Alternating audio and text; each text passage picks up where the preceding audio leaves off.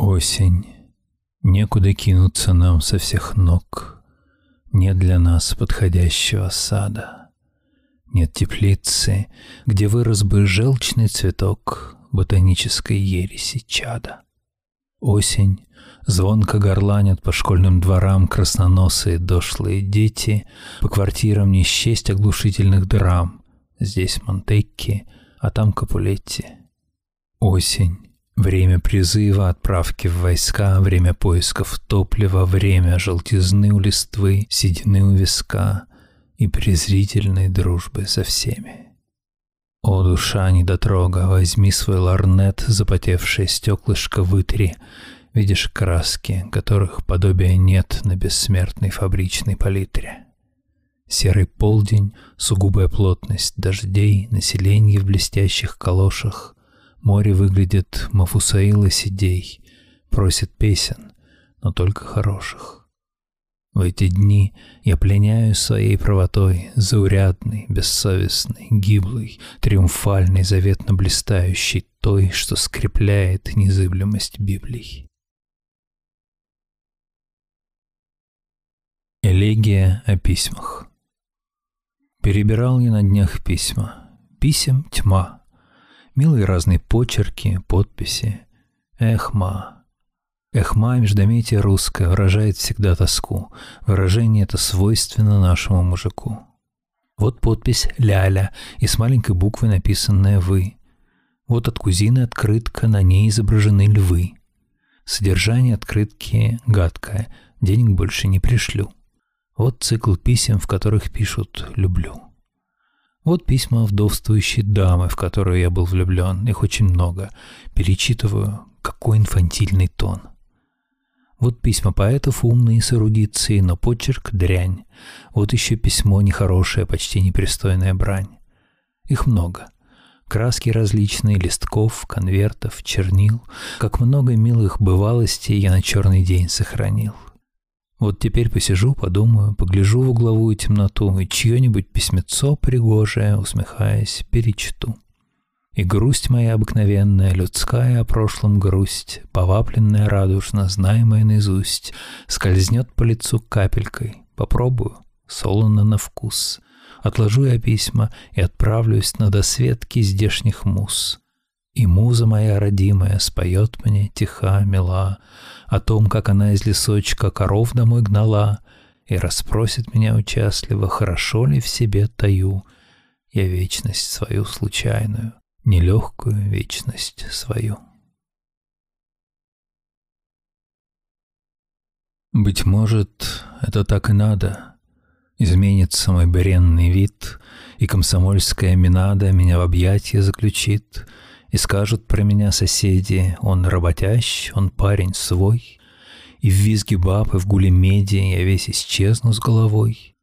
Поверю, жалостно тупея от чванных окончаний изм В убогую теодицею, безбожье, ленинизм, марксизм. А может статься и другое. Привязанность ко мне храня, Сосед гражданственной рукою донос напишет на меня — и, преодолевая робость, чуть ночь сомкнет свои края, ко мне придут содеять обыск три торопливых хлуя. От неприглядного разгрома посуды, книг, икон, белья пойду я улицей знакомой к порогу нового жилья в сопровождении солдата, зевающего во весь рот. И все любимое когда-то сквозь память выступит, как пот. Я вспомню маму, облик сада, где в древнем детстве я играл — и молвью, проходя в подвал. Быть может, это так и надо. Я хочу умереть. Мне уже надоело каждый день все кого-нибудь разлюблять, одевать и кормить это скучное тело, вешать брюки на стол и ложиться в кровать. Все не ново и грустно, но все же невольно я читаю стихи и пишу я стихи, будто мне пламенеть и зевать недовольно, будто в жизни бывают низы и верхи. Ах, как скучно! Гремит дождевая баллада, о, любезная крыша, живут под тобой. Да и кроме тебя ничего мне не надо, ибо кончена битва и сыгран отбой. Засыпаю, усталый от красных и рыжих, И единственный сон много лет берегу. В белой шапочке девушка едет на лыжах, Пахнет елкой, и сумрак лежит на снегу. Жизнь — дискомфортное место, но иногда в нем случаются люфты и лофты, просторные, как электричка в четыре часа утра. Благо, которого скоро будет решительно не хватать, пока с избытком.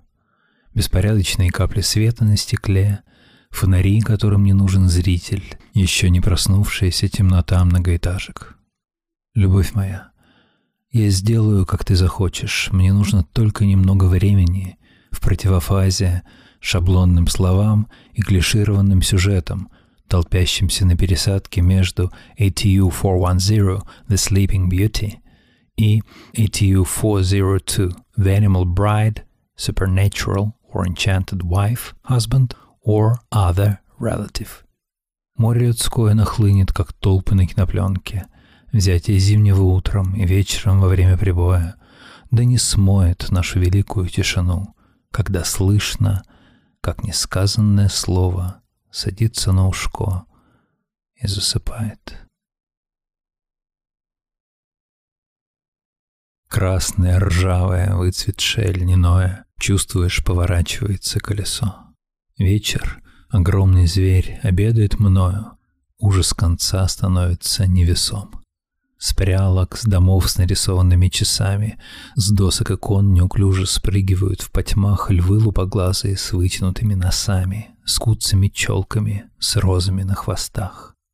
На позвонке кита, выброшенного приливом, старом, огромном, словно дуб вековой, иконописец кости вывел святых и дива, чудо морское с кудрявою головой.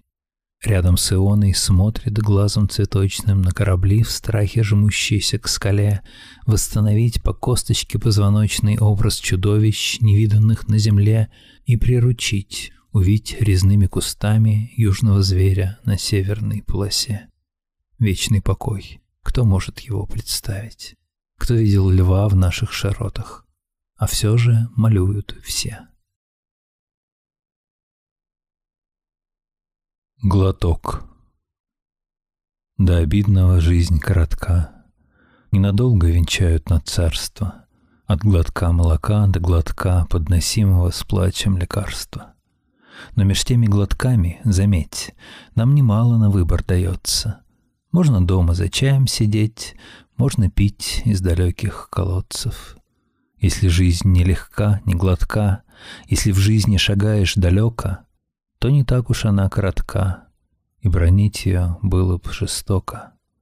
Через горы, чащобы, пески, не боясь ни тумана, ни ветра, ты пошел от истоков реки и до устья дошел незаметно.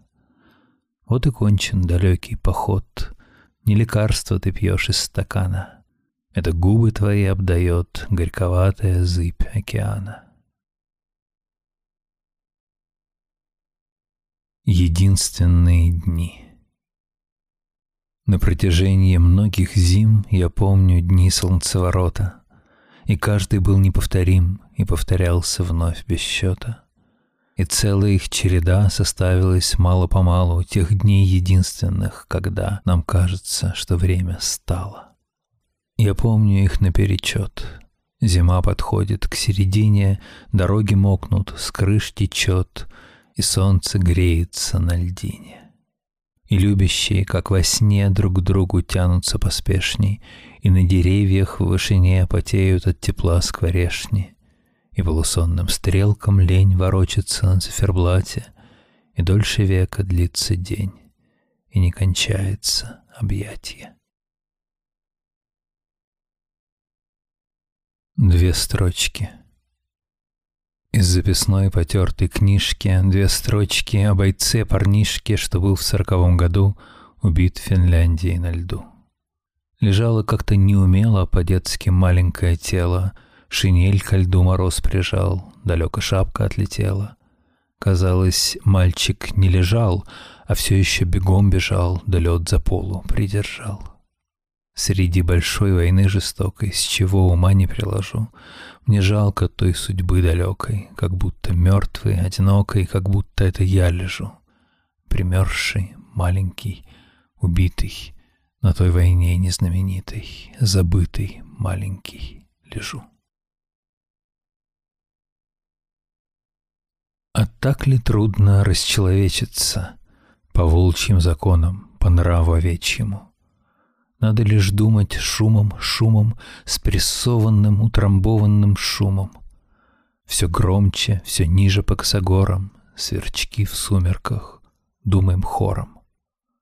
А долго ли снова вычеловечиться? Недолго, недолго, не дольше вечности. Ночью с открытым балконом. Лакает дождик, как больной щенок, из лужиц воду с отражением листьев. За темной шевелящейся листвой мелькает небо, полное зорниц. А на земле, внизу, под тополями, темно и сыро тихому щенку.